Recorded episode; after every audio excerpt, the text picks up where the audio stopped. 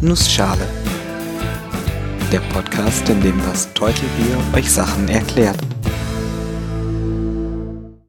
Guten Morgen und willkommen zu einer neuen Episode des Nussschale Podcasts. Heute erkläre ich euch Mikroskopie.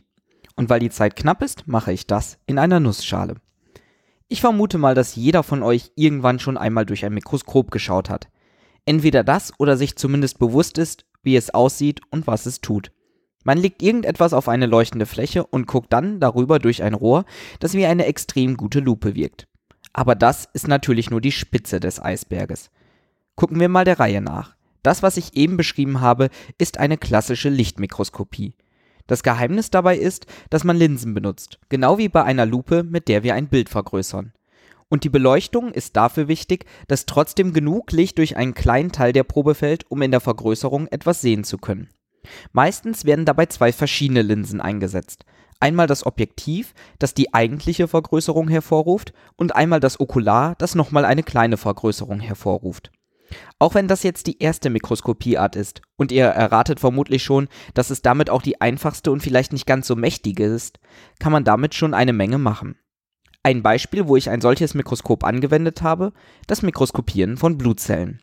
Es wurde also jemandem in den Finger gepiekst, ein Tropfen Blut auf ein Glasplättchen getropft und mit einem anderen Glasplättchen verschmiert. Und unter dem Mikroskop ist man in der Lage, einzelne Blutzellen zu erkennen und zu unterscheiden. Blutzellen, bei denen man mit dem menschlichen Auge nicht einmal sieht, dass da überhaupt einzelne kleine Teilchen sind. Die höchste Vergrößerung, die ich dabei angewendet habe, war eine hundertfache Vergrößerung im Objektiv und nochmal eine kleine Vergrößerung im Okular. Außerdem gab es dann noch einen weiteren kleinen Trick.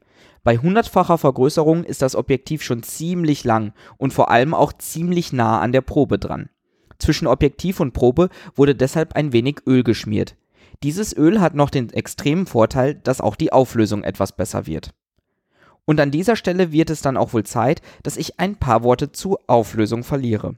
Was bedeuten Auflösung und Vergrößerung eigentlich genau? Vergrößerung mag intuitiv erscheinen. Das Bild ist halt x-mal so groß. Und Auflösung auch. Je mehr Auflösung, desto mehr Pixel. Wenn man aber mal drüber nachdenkt, wirken diese simplen Erklärungen etwas verschwommen. Sogar wörtlich zum Teil. Gucken wir uns das mal unter Mikroskop an. Stellen wir uns mal vor, wir hätten eine punktförmige Lichtquelle. Also eigentlich nur einen einzigen leuchtenden, winzig kleinen Punkt, den wir durch das Mikroskop sehen wollen. Wollen. In Wirklichkeit sieht man eine Art verschwommenen Kreis, der sogar noch etwas schwächer leuchtende Ringe um sich herum hat. Hat man nun zwei Punkte, so hat man auch zwei Kreise.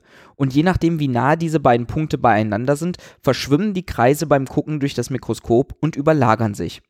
Und gerade bei vielen Punkten verschwimmt das ganze Bild, sodass man einzelne Punkte kaum noch erkennen kann. Es gibt ein Kriterium, das besagt, dass man zwei Punkte dann gerade noch unterscheiden kann, wenn die Zentren der beiden Kreise einen bestimmten Abstand haben.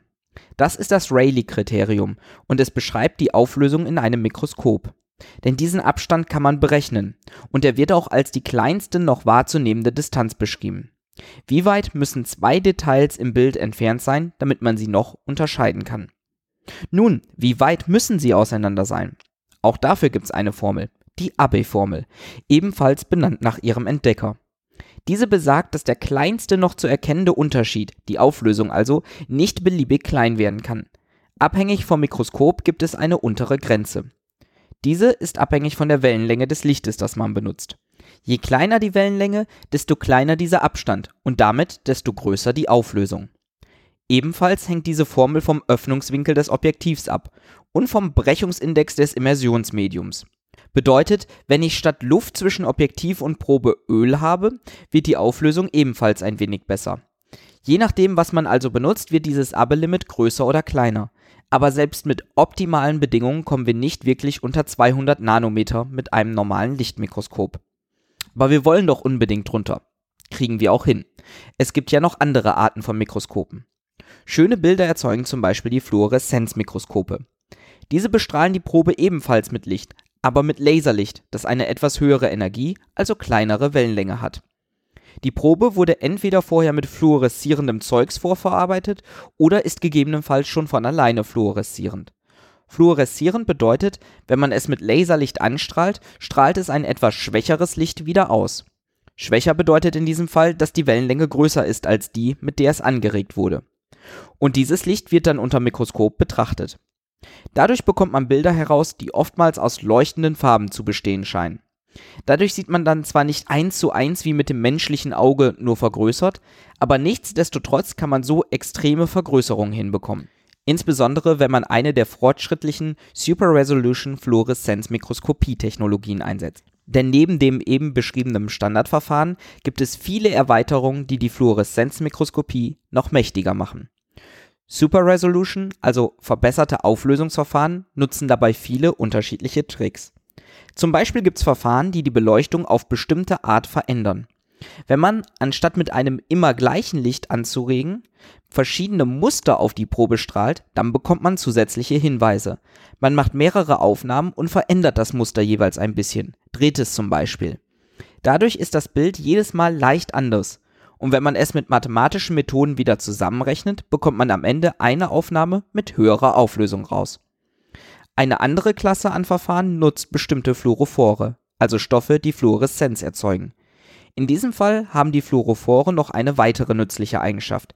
Sie müssen erst aktiviert werden, bevor sie fluoreszieren können. Man nimmt also einen Laser, aktiviert nur wenige einzelne dieser fluoreszierenden Teilchen und erzeugt dann mit einem zweiten Laser die Fluoreszenz. Das macht man immer wieder und jedes Mal werden andere Teilchen angeregt. Dadurch hat man in den meisten Fällen Aufnahmen von einzelnen Teilchen. Man sieht immer noch diese kreisförmige verschwommene Scheibe, aber weil sie sich mit keinen anderen Scheiben überlagert, kann man einfach den Mittelpunkt von ihr nehmen und damit weiterrechnen.